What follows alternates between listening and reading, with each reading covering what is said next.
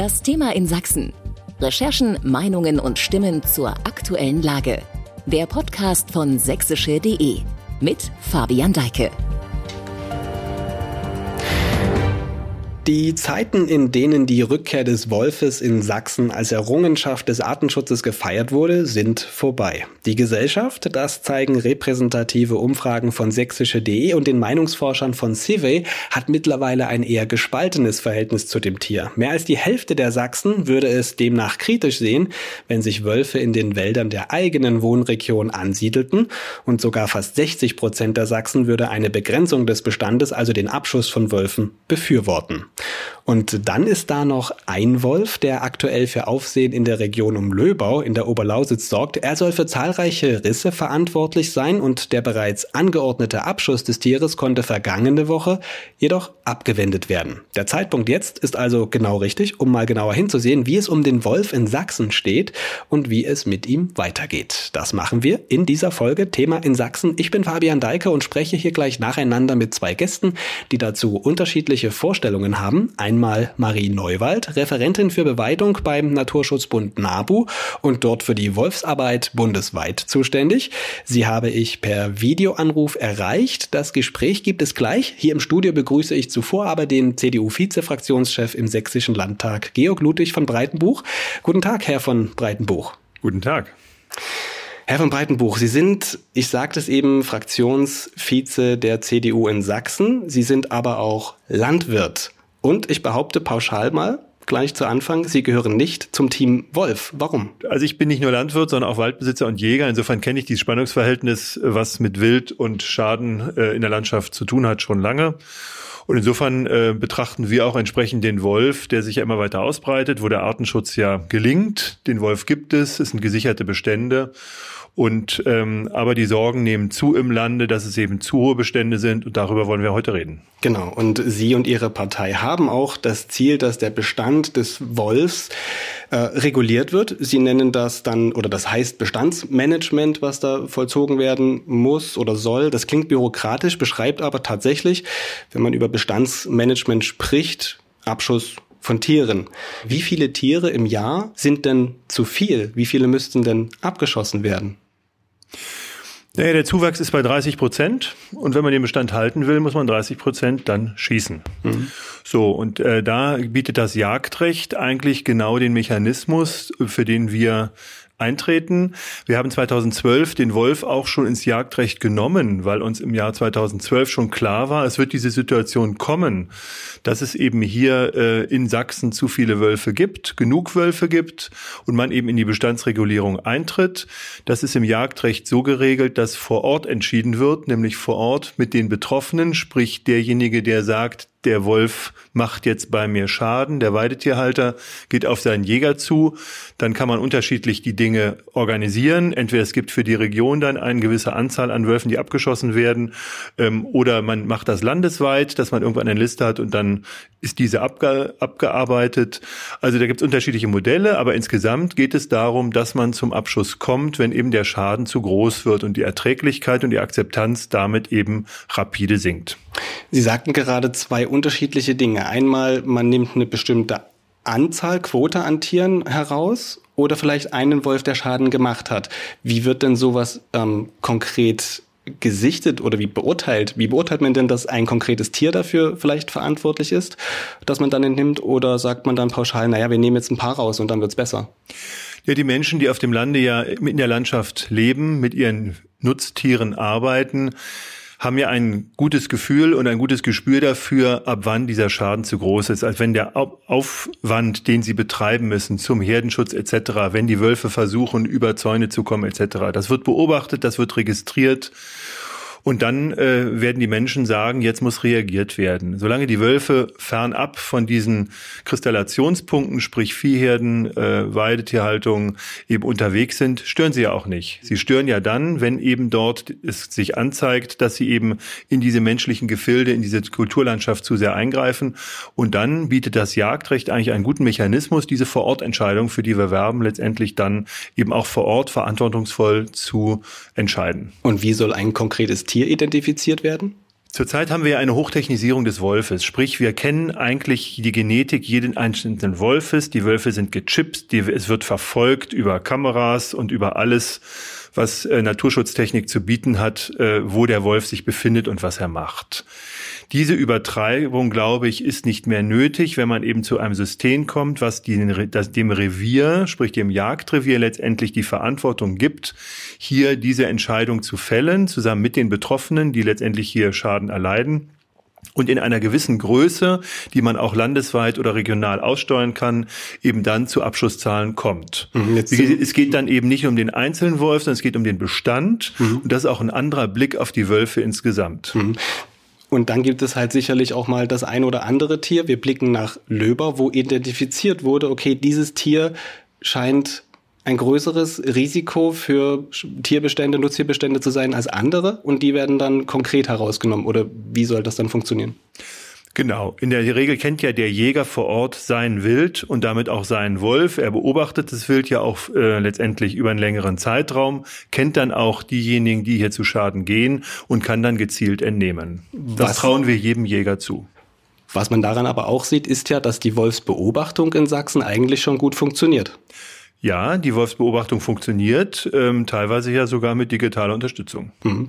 Jetzt hat die äh, CDU ein Positionspapier veröffentlicht, Anfang des Jahres. Das heißt, der Wolf ist kein Kuscheltier. Bevor wir vielleicht über dieses Papier sprechen, äh, der Titel. Warum ist so ein Titel notwendig für ein Positionspapier? Ich meine, kuscheln will ja keiner mit dem Wolf. Nein, wir haben es natürlich etwas provokant formuliert, um deutlich zu machen, also diese Verniedlichung, die über lange Zeit auch ähm, sehr medial unterstützt betrieben wurde, äh, kommt eben an Grenzen. Wir haben es mit einem wilden Tier zu tun, das sich auch auslebt, das selbstverständlich in unserer Kulturlandschaft jetzt Platz gefunden hat. Und damit muss man realitätsnah umgehen. Und das mit dem Kuscheln ähm, ist letztendlich das, was natürlich die Sache ähm, betont, wie weit eine Übertreibung auch stattgefunden hat. Mhm. Gehen wir vielleicht mal in dieses Papier hinein. Sie haben gerade eben ein paar Dinge daraus schon angesprochen, dreht sich auch viel um das äh, Jagdrecht. Äh, in dem Papier, jetzt abgesehen von dem Titel, wird es auch dann gleich sehr schnell ähm, argumentativ, meinungsstark.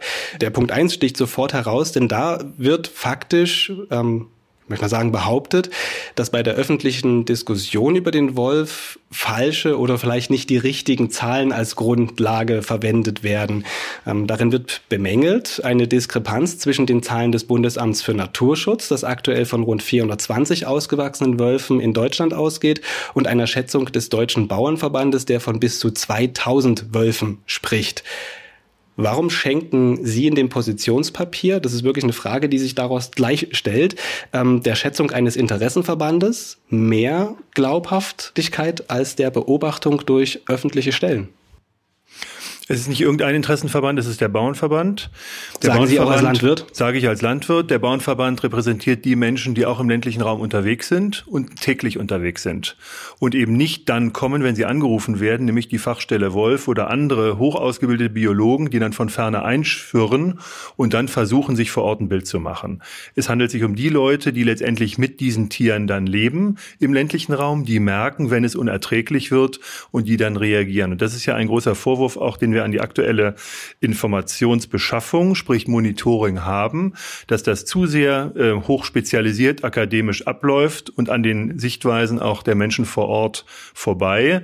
Das heißt, wir wollen auch, dass beim Monitoring die Jäger, die Landwirte einbezogen werden, dass auch solche Persönlichkeiten hier zu Rate gezogen werden, wenn es um diese Entscheidung geht, aber auch erstmal um die Ermittlung, was ist eigentlich vor Ort. Und da sind wir sehr weit abgehoben von den Regionen und das wollen wir ändern. Was soll denn konkret aber besser werden beim Monitoring? Wie soll sowas ablaufen, eine optimale Handlung? Also jetzt ist es ja so, Sie sagten beschrieben, da kommt ein Biologe oder ein, ein Mediziner. Die Fachstelle der Wolf kommt, genau, die war ja früher in Ostsachsen, sprich in Ritschen ein, ähm, äh, lokalisiert und die haben wir ja dann ganz bewusst mal nach Nossen ähm, gesetzt, auch wollten das auch die Signal setzen nach dem Motto, ist ganz Sachsen jetzt von dem Wolf betroffen? Das heißt, äh, aus Nossen, aus dem Zentrum von Sachsen fährt jetzt die äh, Fachstelle Wolf aus, um dann, wenn sie angerufen werden, dann zu gucken, was ist vor Ort dann äh, die Tatsache. So, und das war jetzt ja in Löbau auch so, sprich, ähm, jemand kam und hat geguckt und dann ging es ja hin und her und am Ende hieß es dann, es ist ein Wolf, aber der Herdenschutz war halt nicht so gewährleistet, wie es an einer Stelle, wie es hätte sein müssen. Und dann konnte dieser Abschuss ja doch nicht getätigt werden. Also so arbeitet die Fachstelle Wolf. Es gibt einen Anlass, die Menschen kommen raus und ich habe selbst erlebt, denn ich wohne in Westsachsen, in Korensaales, dass es dann erstmal hieß, nein, das kann gar kein Wolf gewesen sein. Ähm, und das war die erste Aussage, die man so als Betroffener, wir waren in dem Moment Betroffene, hatten eine Fährte gesehen und hatten irgendwie registriert, das Wild war komisch unruhig, hatten die Stelle angerufen. Und wenn die erste Reaktion ist, das kann gar kein Wolf sein, dann war das schon mal erstmal sportlich und hat nicht zum Vertrauen beigetragen. Und wenn das nicht nur mir passiert, sondern allen, dann ist da was faul. Und genau da wollen wir eben das anders machen. Wir brauchen verlässliche Zahlen. Wir brauchen ein Vertrauen in alle, die dort diese Dinge beobachten und dann letztendlich auch sich darin wiederfinden. Mhm, sodass also die Jäger beim Zählen der Wölfe mitmachen. Genau, dass die Jäger mitmachen, dass die, ähm, dass die Landwirte mitmachen oder andere Interessierte, die in der Landschaft unterwegs sind. Die Aber irgendwo muss man ja dann auch vielleicht den, den Strich machen, weil sonst meldet ja jeder irgendwo einen Wolf. Ja, jeder kann auch melden und es kann ja dann auch überprüft werden. Wir, wir wollen ja auch, wir raten eigentlich auch der Bevölkerung, Wolfsichtung zu melden, damit man auch ein realistisches Bild bekommt. Auch die Hausfrau, die auf dem morgendlichen Weg zum, zur Schule einen Wolf beobachtet, kann das melden und damit wissen wir, hier ist ein Wolf unterwegs. Dann können das Puzzle zusammengestellt werden und entsprechend dann auch reagiert werden. Es ist teilweise eine Angst da, sich äh, mühsame Arbeit zu machen. Die Leute sagen teilweise nicht, dass sie Wölfe sehen, weil, weil sie werden dann ganz komisch be, äh, belatschert. Aber vielleicht, weil sie auch sich nicht ganz sicher sind, dass es ein Wolf ist oder vielleicht ein Hund, der gerade nicht auch alleine das kann war, man ne? ja regional überprüfen. Mhm. Nicht? Ich hatte jetzt auch äh, äh, wildernde Hunde im, im, bei uns im Wald, die waren so weiß, dass es kein Wolf sein konnte. Aber auch, wie gesagt, das, wir sind für diese Hinweise dankbar und werben eigentlich dafür, dass die Menschen melden, dass man sich mit dem Thema beschäftigt und dass dann auch die Realität Einzug hält und nicht erst nach einem wahnsinnig langen Prüfungszeitraum. Und die Menschen sind ja nicht dumm. Die, die gucken halt auf die Seite der Fachstelle Wolf. Wann habe ich denn äh, mich gerührt bei denen? Und wann stellen sie eine bestätigten äh, Wolfsichtung ein? Wann stellen sie ein bestätigtes Rudel ein? Und man wundert sich, wie lange das dauert, bis das dann wirklich amtlich akademisch dort aufkreuzt. Äh, und das ist eine Sache, die macht Misstrauen, die macht Ärger und da wollen wir ran. Mhm. Haben wir festgestellt, festgehalten an dieser Stelle. Nun äh, ist diese Forderung nach einer Regulierung des Wolfsbestands jetzt eine sächsische Forderung. Auch andere Bundesländer sind in dieser Richtung unterwegs. Vergangene Woche auf Bundesebene ist ein, ist das Bestreben der Unionsparteien allerdings erstmal gescheitert. Vom Umweltausschuss äh, sind diese Pläne diskutiert worden. Dieser Vorstoß zur Wolfsjagd ist aber vorerst erstmal gestoppt mit Stimmen der Ampelkoalition und der Linken. Jetzt die Frage, ist das Thema, weil es man kann als ein Bundesland allein schlecht jetzt sagen, wir jagen den Wolf. Müssten ja dann letztlich alle mitmachen und dann gibt's auch noch ganz andere äh, rechtliche Bedenken oder Probleme, die dem im Weg stehen, kommen wir dann auch noch dazu. Ist dieses Thema in Sachsen jetzt, weil es auf Bundesebene faktisch gescheitert ist erstmal vom Tisch oder wie macht die CDU in Sachsen jetzt gerade auch mit dem Positionspapier weiter? Wir hatten ja schon in den Wahlprogrammen der letzten Jahre das Thema drin. Es ist ein großes Ärgernis, dass Berlin nicht den entscheidenden Antrag Richtung Brüssel stellt, der die Jagd des Wolfes ermöglicht. Und wir in Sachsen waren ja die Ersten, die in der Massivität betroffen war.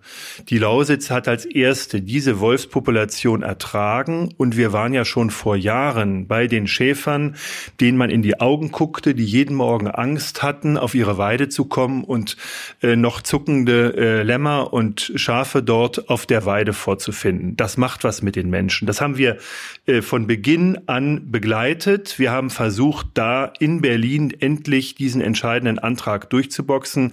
Das war unter SPD-Umweltministerin nicht möglich und ist natürlich jetzt unter einer grünen Ministerin anscheinend auch nicht möglich. Es geht auf Kosten der Menschen und ich glaube, es geht auch auf Kosten des Artenschutzes, weil wir brauchen eine Akzeptanz für beides.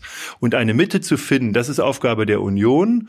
Das ist, sehe ich auch als meine Aufgabe an, der ich diese, äh, ich sage mal, auch komplexen äh, Dinge im Lande gut einschätzen kann. Und deswegen kämpfen wir so vehement, dass hier äh, diese Bejagung möglich wird, nicht als Selbstzweck, sondern als vernünftige Regulierung der Suche nach Maß und Mitte und in, letztendlich mit Vorortentscheidungen, die die Leute auch nachvollziehen.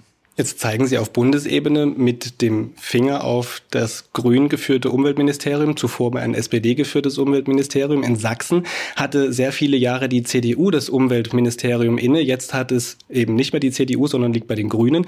Und jetzt zu diesem Zeitpunkt kommt die CDU mit diesem Positionspapier. Sie sagten aber auch, dass die Lausitz in Anführungsstrichen schon seit mehreren Jahren mit Wölfen voll sei, das Problem bekannt sei. Warum hat die CDU in Sachsen erst jetzt dann aber äh, dieses, diese Maßnahme ergriffen, so ein starkes Positionspapier zu veröffentlichen? Wir haben seit 2012, wie gesagt, uns damals mit dem Jagdrecht beschäftigt und seitdem sind wir unterwegs Richtung Berlin. Mhm. So, ich habe das ja auch selbst mit begleitet und auch Thomas Schmidt oder äh, Frank Kupfer vorneweg als Landwirtschaftsminister haben das begleitet. Wir konnten mit, bei dem Punkt kamen wir nicht weiter. Insofern haben wir immer überarbeitet die Wolfsmanagementverordnung, die letztendlich hier diese Stufigkeit von Maßnahmen gegen den Wolf, welcher Herdenschutz muss sein, äh, wie kann man das gestalten, wie kann man die Menschen unterstützen, die dann betroffen sind. Das haben wir bis in Detail, Detailtiefe hier diskutiert und immer versucht, versucht, den Menschen entgegenzukommen. Aber bei der entscheidenden Hürde, die artenschutzrechtlich letztendlich fundiert ist in Berlin, wo eben der Antrag für Deutschland nach Brüssel eben gestellt werden muss, da sind wir bis jetzt nicht weitergekommen. Wir waren da lange Zeit alleine als Sachsen und an sich ist auf Bundesebene erst eine Veränderung spürbar, als im rot-grün regierten Niedersachsen in der Heide katastrophale Wolfsbilder jetzt auch entstanden sind. Ähm, äh, die Spitze des Eisbergs war ja dann medial, das Pony von Frau von der Leyen. Aber es gab ja vorneweg schon in der Heide ganz große, ähm, ganz großen Ärger um das Thema, so dass die Grünen sich da vor Ort in Niedersachsen damit beschäftigen mussten, dass die Deiche letztendlich in Niedersachsen und Richtung Nordsee letztendlich hier auch ja betroffen sind, weil die Schäfer dort keine Zäune in der Regel haben, dass die ganze Deichpflege plötzlich in Frage steht. Das hat dazu geführt, dass auf bundesdeutscher Ebene die Diskussion angekommen ist, dass man jetzt mit dem Thema anders umgeht. Auch Baden-Württemberg hat jetzt erste Wolfsichtung. Es tut sich was. Aber wir waren die Ersten. Wir leiden am längsten und wir brauchen endlich diese Entscheidung der Vernunft und wir werden dabei auch nicht nachlassen. Und auch dazu dient das Positionspapier. Dieses Positionspapier im sächsischen Politikalltag wird das noch als Antrag dann eingehen? Man hat sich ja im Koalitionsvertrag mit äh, den Grünen und der SPD in dieser Landesregierung darauf geeinigt, Anträge nur gemeinsam einzubringen. Äh, wie geht es jetzt da damit äh, denn dann weiter? Also wir werden natürlich mit den Koalitionspartnern das Thema diskutieren. Ich glaube nicht. Wird mit Grünen und SPD sicherlich nicht ganz einfach. Nein, es wird nicht einfach. Die werden dem auch nicht zustimmen. Mhm. Und ich glaube, wir werden diesen Schritt nicht gehen können, weil die natürlich auch äh, in, sich in Berlin eingemauert fühlen. Ich habe auch nicht den Eindruck, dass gerade die Grünen dort sich bewegen. Ganz im Gegenteil. Ich nehme eine Verhärtung eigentlich der Fronten wahr. Ähm, und äh, insofern glaube ich nicht, dass das ähm, zu einem ein, zu einem gemeinsamen Antrag kommt. Unsere Position haben wir aufgeschrieben. Unsere Position ist klar. Für die stehen wir auch. Die vertreten wir auch, wie Sie heute merken, auch äh, auf allen Kanälen. Mhm. Und ähm, und letztendlich wird das natürlich dann auch Thema Richtung Wahlprogramm und wie wir uns für 2024 aufstellen. Und das Thema ist wichtig. Es treibt die Menschen um und sie erwarten letztendlich eine andere Art von Politik als diese der Rücksichtslosigkeit. Vielleicht noch eine Frage. Eine Partei, die den Wolf auch schon länger für sich entdeckt hat, ist die AfD. Jetzt kann man noch mal über den Zeitpunkt dieses Positionspapier vielleicht Positionspapiers auch noch mal sprechen. Ist das jetzt schon Wahlkampf, um vielleicht mit diesem Thema auf der Seite für Stimmen zu sorgen? Also wir haben bei dem Thema nicht den Blick auf die AfD. Ähm, ich bin ja auch bundespolitisch mit den anderen jagdpolitischen Sprechern der Unionsfraktion in den Landtagen. Wir haben uns extra am Rand der Grünen Woche auch getroffen, um da auch die Position abzustimmen, um das bundesweit auch nochmal zu diskutieren. Auf Bundesebene vielleicht noch im Umweltausschuss. Die AfD hat für dieses Unionsvorhaben ja gestimmt zum Wolf. Ja, das können die ja machen, wenn sie das gut finden. Wir machen, gehen unseren eigenen Weg. Wir sind die Union. Mhm. Wir grenzen uns ganz klar von der AfD ab. Ähm, wenn die inhaltlich äh, dieselbe Position teilen, dann ähm, und da zustimmen, dann akzeptieren wir das natürlich im demokratischen Verfahren. Trotzdem, wir sind die Union. Wir haben den Anspruch hier, den Menschen zu zeigen, dass wir dort an den Realitäten arbeiten, dass wir gerade die Menschen im ländlichen Raum nicht vergessen, denn das ist ja so ein bisschen auch die Optik des Wolfes.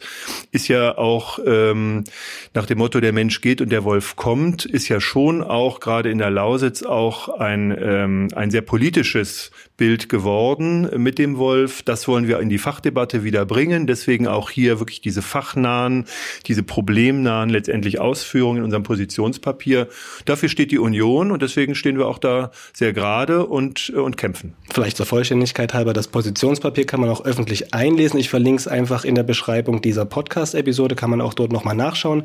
Lassen Sie uns äh, abschließend vielleicht noch einen wichtigen Aspekt beleuchten, den wir gerade ein bisschen angesprochen, aber eher ausgeklammert haben. Ähm, selbst wenn jetzt die sächsischen Wolfspläne irgendwann im Bund Anklang finden werden oder würden, könnte man ja nicht ohne weiteres dann Jagd auf Wölfe machen da steht ja immer noch, vielleicht wenn auch Berlin sich dafür öffnet, Brüssel dem im Wege. Das heißt, man muss Brüssel überzeugen, dass der Artenschutz des Wolfes, der Schutzstatus des Wolfes herabgestuft wird. Das kann nicht ein Land alleine, das muss auf ähm, EU-weit passieren. Mein Kollege Thilo Alexe, der sich mit dieser ganzen Wolfsthematik und den Plänen der sächsischen CDU beschäftigt hat, erklärt uns kurz die Krux an der Sache. Wölfe sind streng geschützt und das auf mehreren Ebenen. Letztlich gibt es vier Rechtsbereiche, die den Schutz des Raubtieres festlegen. Dazu zählt der internationale. Wölfe sind durch das in den 1970er Jahren vereinbarte Washingtoner Artenschutzabkommen und die Berner Konvention geschützt. Beide haben zum Ziel, wildlebende Tiere in ihren Lebensbereichen zu schützen und vor dem Aussterben zu bewahren. Deutschland trägt diese Ziele mit. Der zweite Bereich ist der europäische. Deutschland ist Mitglied der EU. Damit verpflichtet sich die Bundesrepublik zur Umsetzung Umsetzung der sogenannten Fauna-Flora-Habitat-Richtlinie. In einem Anhang dazu ist der Wolf als besonders geschützt definiert. Deutschland muss dafür sorgen, dass Wölfe, wie es heißt, einen guten Erhaltungszustand aufbauen können. Oder anders gesagt, man muss dafür sorgen, dass sie nicht aussterben oder sich zurückziehen. Der dritte Rechtskreis ist ein nationaler. Durch das Bundesnaturschutzgesetz sind Wölfe streng geschützt. Bei Verstößen kann die Staatsanwaltschaft ermitteln. Es drohen hohe Geldbußen, im äußersten Fall sogar Freiheitsstrafen. Für die Umsetzung, und damit kommen wir in den vierten Rechtsbereich, sind die Länder zuständig. Für Sachsen gilt, anders als in anderen Bundesländern ist der Wolf hier im Jagdrecht verankert. Das heißt nicht, dass er geschossen werden darf, es gilt eine ganzjährige Schonzeit. Entnahmen, wie es offiziell heißt, sind nur unter strengen Vorgaben bei sogenannten Problemtieren möglich, also solchen, die womöglich mehrfach Schutzmaßnahmen wie Zäune überwunden und Nutztiere gerissen haben oder die die Scheu verlieren. In Sachsen gibt es ein Wolfsmanagement, das beim Umweltministerium angesiedelt ist. Damit soll erreicht werden, dass Menschen und Wölfe möglichst konfliktfrei in einer Region leben können. Diese Vielfalt zeigt, wie wichtig der Schutz wilder, ursprünglich auch bedrohter Tiere ist. Sie zeigt aber auch, wer an einer Stelle etwas ändern will, kann das nur schwer tun, ohne mit den anderen Rechtsbereichen in Konflikt zu geraten. Aktuelles Beispiel ist Schweden. Dort dürfen in diesem Jahr 75 Wölfe gejagt werden. In Jahren zuvor war das ähnlich.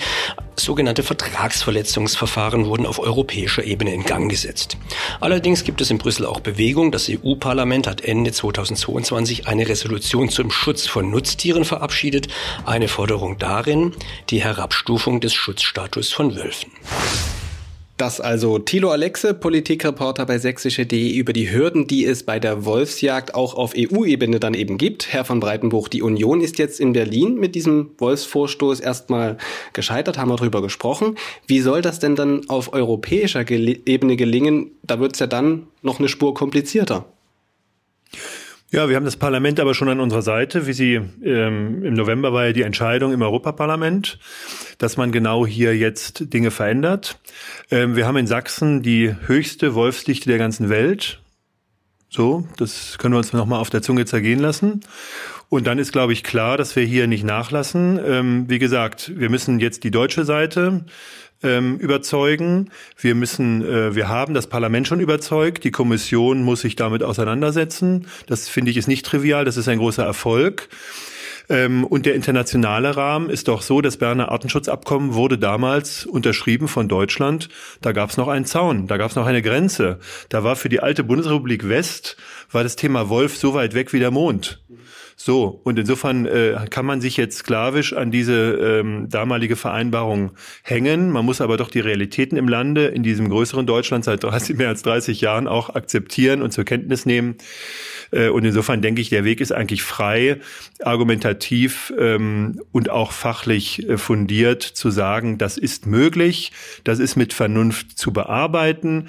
Das heißt nicht, der Wolf wird ausgerottet, sondern das Gegenteil ist der Fall. Er wird in seinem Bestand geschützt, aber in diesem Bestand auch reguliert, dass er auch die Scheu vom Menschen behält, dass er die Distanz wahrt, weil er letztendlich in den, den Gegenden, die ihm frei sind, dann sich auch so bewegen kann, wie es einem Wildtier auch angemessen ist. Und wir finden halt das Gleichgewicht, was eben durch diese einseitige Politik, die wir kritisieren, eben wirklich auch zur Belastung geworden ist. Mhm. Jetzt hat mein Kollege Theo Alexe diese vier Rechtsbereiche ganz gut aufgedröselt und gesagt, was ist für welche Ebene eben ähm, wichtig und richtig. Bei welchem Bereich sollte man vielleicht als erstes ansetzen? Na gut, wir haben in Sachsen eine klare Position. Mhm. An der werden wir auch weiter arbeiten. Und wenn das in dieser Koalition nicht möglich ist, arbeiten wir auf die nächste Landtagswahl zu und damit auf eine klare Positionierung für die Wahl, dass die Wählerinnen und Wähler letztendlich in Sachsen genau mit diesem Thema auch abstimmen können. Was wollen sie denn? So, das ist die sächsische Perspektive. Die deutsche Perspektive bearbeiten wir äh, als Union gemeinsam, auch zusammen mit den Ländern. Ich habe angesprochen, dass wir eben uns als wolfspolitische äh, Fachleute, äh, als jagdpolitische Fachleute auch im Bund immer wieder treffen, uns austauschen und auch die Situation abgleichen. Und natürlich sind wir auch mit unseren Euro Europa Europaparlamentariern, sprich Peter Jahr etc., äh, intensiv im Gespräch, begleiten das. Also wir sind von unten bis oben eigentlich gut dabei, die Rechtskreise genau zu bearbeiten, die, die es bedarf.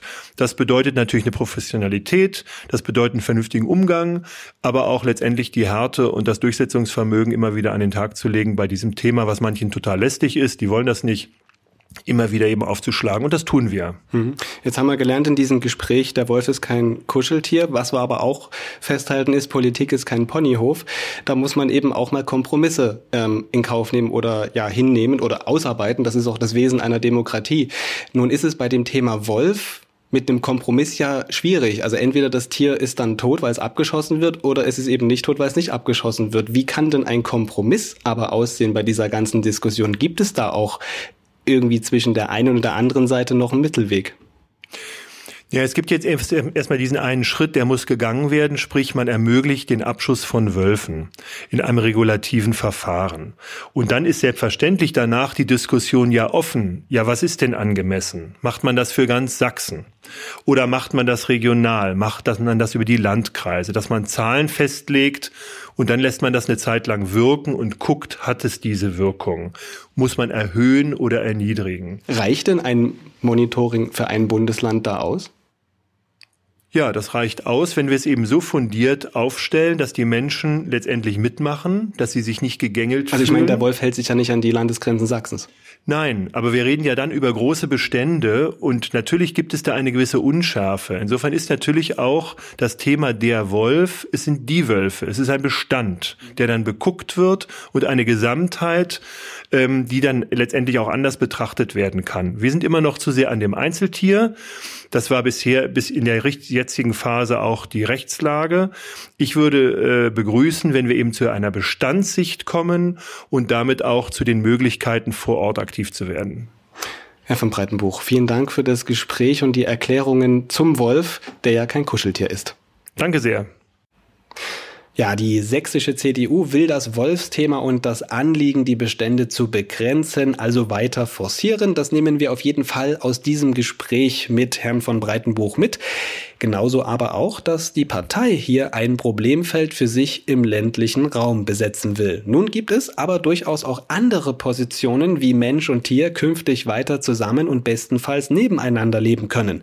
Wie das auch in Zeiten einer immer weiter wachsenden Population von Wölfen nicht nur in Sachsen gehen soll, das frage ich Marie Neuwald. Sie ist Referentin für Wölfe und Beweidung beim Naturschutzbund NABU und bundesweit für das Thema Wolf zuständig. Und mir jetzt zugeschaltet per Videoanruf. Frau Neuwald, ich grüße Sie in Berlin. Guten Tag. Die Unionsparteien wollen auf Bundesebene eine Regulierung des Wolfsbestandes. Das entsprechende Vorhaben ist zunächst gescheitert. Darüber habe ich äh, gerade mit Herrn von Breitenbuch von der sächsischen und äh, CDU gesprochen. Äh, grundsätzlich, wie ist die Position des NABU dazu, der ja bundesweit auch Wolfsbeobachtungen durchführt und eigene Daten erhebt. Wie ist die Position des NABU dazu? Genau, wir bekommen das natürlich auch mit, dass verschiedene, vor allem politische Gruppen, ähm, das Ziel haben, ein sogenanntes aktives Bestandsmanagement oder eine Regulierung des Wolfsbestandes ähm, ja, zu ermöglichen.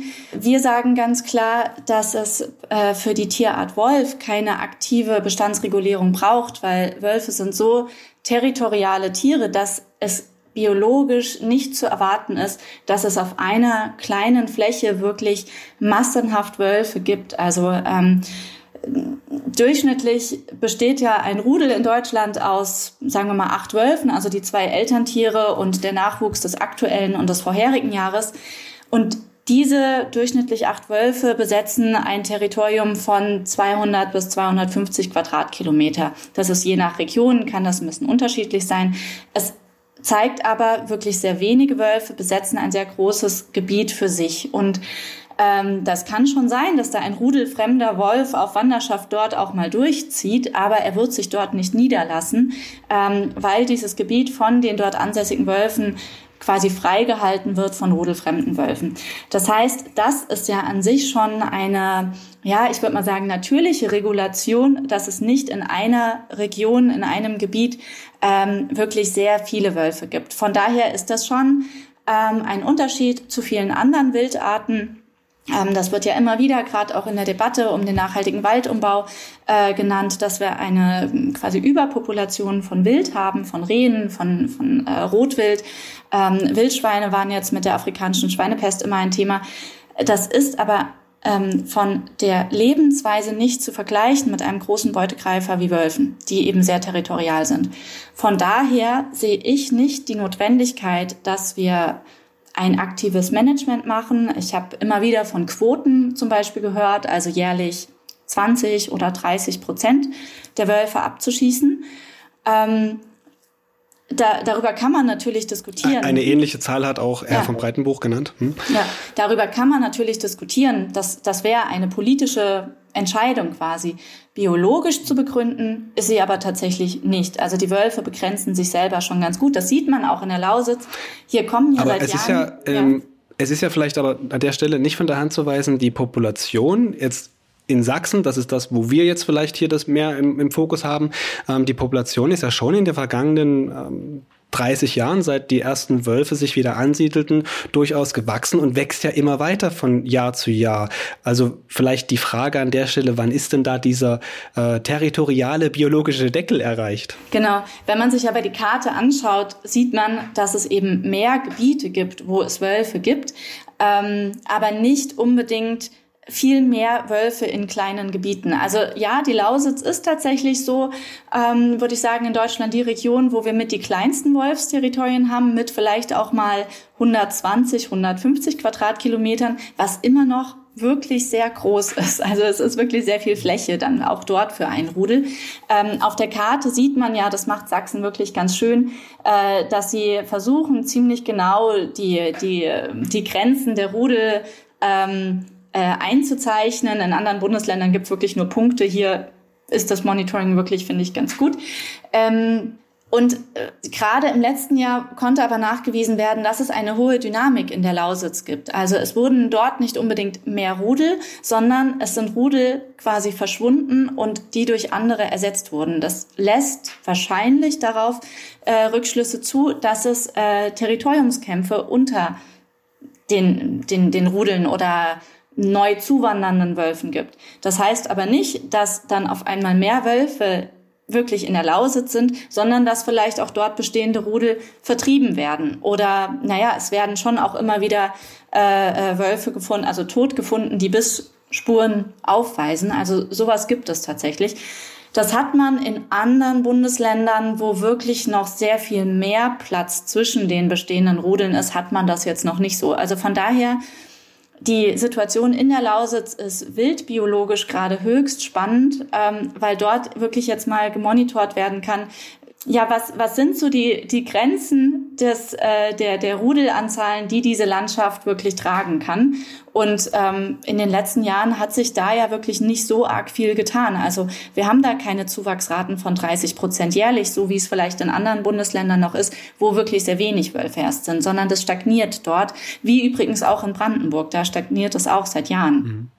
Also sehen Sie vielleicht schon so etwas wie diesen, ich nenne es einfach mal so, biologischen Deckel ja, vielleicht in dieser Region wirklich. Also ähm, die Wilddichte dort ist auch extrem hoch. Ähm, es würde mich nicht wundern, dass auch dort die Territorien vielleicht sogar noch ein bisschen kleiner werden können und die Wölfe trotzdem noch genug Futter bekommen. Also das begrenzt ja oder das ist ja einer der Faktoren, der die Größe eines Territoriums vorgibt. Also in Nordeuropa zum Beispiel werden die Territorien tendenziell eher größer. Es sind größere Beutetiere, ähm, die Dichte ist nicht so hoch. Dort braucht ein Wolfsrudel ein größeres Territorium, um quasi satt zu werden. Geht man eher Richtung Süden, wird es eher, sind es eher kleinere Territorien.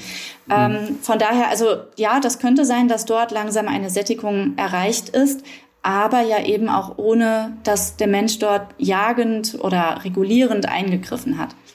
Nun sucht der Wolf eben auch auf der Suche nach Beutetieren, um satt zu werden, nicht nur nach Wildtieren, sondern eben auch nach landwirtschaftlichen Nutztieren. Ähm, Bilder von, weil Sie von Bilder ansprachen, Bilder von gerissenen Schafen sind in Sachsen ich würde jetzt sagen, keine Seltenheit, tauchen immer wieder auf, wird auch immer wieder darüber berichtet, eben vor allem auch in der Lausitz. Nun ist es ein Thema, Wolfsabschuss äh, oder die, die Entnahme der Tiere, was natürlich auch landwirtschaftlich forciert ist. Wie könnte denn ein besseres Miteinander, gerade vielleicht auch in einer Region wie der Lausitz, funktionieren, aussehen? Mm, wir als NABU haben tatsächlich den Schwerpunkt auf Herdenschutz gelegt, also äh, definitiv. Es wird wahrscheinlich nie einen Herdenschutztyp oder System geben, der eine hundertprozentige Sicherheit geben kann und dabei auch noch praktikabel für die, die Nutzer ist, also gerade für die Weidetierhalter. Aber man kann schon sagen, dass Herdenschutz die Risse an Weidetieren sehr minimiert. In Fällen aber, wo ein gewisser Standard an Herdenschutz überwunden wurde, also nachweislich überwunden wurde und ähm, der gerade der Herdenschutzzaun, also es wird ja meistens mit Elektrozäunen geschützt, ähm, auch äh, soweit okay war, da Strom drauf war und so weiter. Für diese Fälle sagen wir auch, und dafür gibt es auch die rechtliche Grundlage im Bundesnaturschutzgesetz, dass hier als letztes Mittel eine sogenannte Entnahme, das heißt eigentlich nichts anderes als die Tötung des schadstiftenden Wolfes möglich ist. Bisher gibt es wirklich sehr wenig Wölfe, die den guten Herdenschutz überwunden haben. Ich weiß, dass es immer wieder diskutiert wird, was ist denn eigentlich diese Herdenschutzgrenze, die da angesetzt wird? Und eigentlich waren Sachsen und Brandenburg da so die Vorreiter in eben diese Standards setzen. Ähm, ähm, es gibt ja den Basisschutz quasi, der in diesen 90 Zentimeter Elektronetzen besteht. Ähm, das ist quasi so der Kompromiss zwischen ähm, es ist etwas aufwendiger als die bisherige Handhabung in der Zäunung zur Hütesicherheit, aber es hält die meisten Wölfe doch zuverlässig ab. Diese 90 Zentimeter sind aber laut aktuellem Stand nicht das Maß der Dinge für eine Entnahme, sondern das wären dann, soweit ich richtig in Erinnerung habe, auch für Sachsen. Ähm, da macht ja jedes Bundesland Föderalismus seine eigenen Regeln, aber mhm. der Standard ist tatsächlich eher 1,20 Meter Zäune, genau, oder der Einsatz von Herdenschutzhunden. Dass es jetzt neulich diesen Fall ähm, gab in, in Sachsen, dass ein Wolf zum Abschuss freigegeben war wegen einem größeren Übergriff, ich glaube auf ein Wildgatter, und das dann zurückgenommen mhm. wurde, da würde ich mir tatsächlich auch etwas mehr Transparenz wünschen, wie der Vorgang jetzt genau war in der Bewertung. Frei, äh, erst wurde die Freigabe erteilt, dann wurde sie wieder zurückgenommen Sowas würde ich mir schon wünschen, dass man das online zum Beispiel bei der Fachstelle Wolf einfach nachlesen kann. Unter natürlich Wahrung der Datenschutzrichtlinien. Also ich möchte überhaupt gar nicht mhm. wissen, um welchen Tierhalter es da ging, wer mit der Jagd beauftragt war. Sowas muss wirklich zum Schutz der Personen geheim bleiben. Ähm, aber damit man einfach. Ist natürlich in so einer kleinen Region auch schwierig dann zu managen, aber in so einer Übersicht, überschaubaren Region ja. möchte man dann ja, sagen. Natürlich, aber ja, dass, dass da hm. der Buschfunk im ländlichen Raum natürlich funktioniert, aber zum Beispiel ich muss das hier in Berlin nicht wissen, um welchen Weidetierhalter mhm. es geht. Und genau. Nee, aber ähm, also da steht der NABU auch dazu, in Fällen, wo Wölfe wirklich gelernt haben, guten Herdenschutz zu überwinden, ist es eine Sache der Fairness, dass man nicht immer höheren Herdenschutz fordert, sondern auch hier einmal sagt, äh, dieser Wolf muss entnommen werden. Ähm, hm. Aber genau. das bedeutet Einzelentscheidung und nicht äh, Quotenentscheidung. Genau. Mit der Quote, ähm, ich verstehe an sich ja dieses Ansinnen, Wölfe zu betrachten wie andere Wildtiere auch. Ich bin auch dafür, dass der Umgang mit Wölfen mehr zur Normalität wird, weil sie jetzt wirklich einfach seit 20 Jahren in Deutschland leben. Aber, äh, und der NABU ist auch an sich nicht gegen die Jagd ähm, aber sie muss eben sinnvoll sein. Und wenn das Ziel sein sollte, über eine Quote die Risse an Weidetieren zu minimieren, dann sehe ich das einfach nicht als realistisch an. Selbst wenn man aus moralischen Gesichtspunkten dem zustimmen würde. Weil wenn ich ein, ein Wolfsrudel habe von acht, sagen wir mal acht Wölfen und über eine Quote mhm. darf ich zwei oder drei Tiere pro Jahr da abschießen, bleiben ja trotzdem fünf Wölfe übrig in der Region, die meinen Schafen gefährlich werden könnte. Das heißt, von Herdenschutz entbehrt auch eine eine Quote, eine jährliche, entbehrt das einfach nicht. Und es sind dann weniger Mäuler zu stopfen. Es wird, ja. es wird letztlich die Wahrscheinlichkeit eines Übergriffs geringer, je weniger Tiere unterwegs sind. Genau, das könnte so sein, aber ich muss sagen, mir als Tierhalter würde das eben jetzt nicht ausreichen, um dann zu sagen, gut, dann lasse ich eben den Herdenschutz sein. Also es gibt auch mhm. Einzelwölfe, die jahrelang alleine ein Revier besetzen, die großen Schaden anrichten und es gibt Rudel, die seit zehn Jahren bestehen und keine Schäden anrichten. Also von mhm. daher, es ich bin dafür, dass man in Fällen, wo es berechtigt ist, ähm, wo Wölfe gelernt haben, Herdenschutz zu überwinden, dass man da konsequent handelt, dass es transparent passiert, nicht in Hinterzimmern da irgendwas gemauschelt wird, damit eben kein Misstrauen entsteht. Aber der Grundsatz für die Koexistenz von Wölfen und Weidetieren muss der Herdenschutz sein. Also von dem wird eine Jagd auch nicht äh, ja, entbehren. Hm. Ähm, abseits jetzt dieses Themas, okay, man muss einen Wolf entnehmen, abschießen, töten, gibt es auch neben diesem, ja, das ist ja der, der letzte extreme letzte Fall, den man, der dann eintritt, auch neben diesem noch andere Varianten vielleicht, um Wölfe auf Abstand zu halten, jetzt außer Zäune, die man immer höher machen könnte. Ähm, das Thema Vergrämung ist ja auch immer mal wieder in diesem Zuge äh, ein Thema.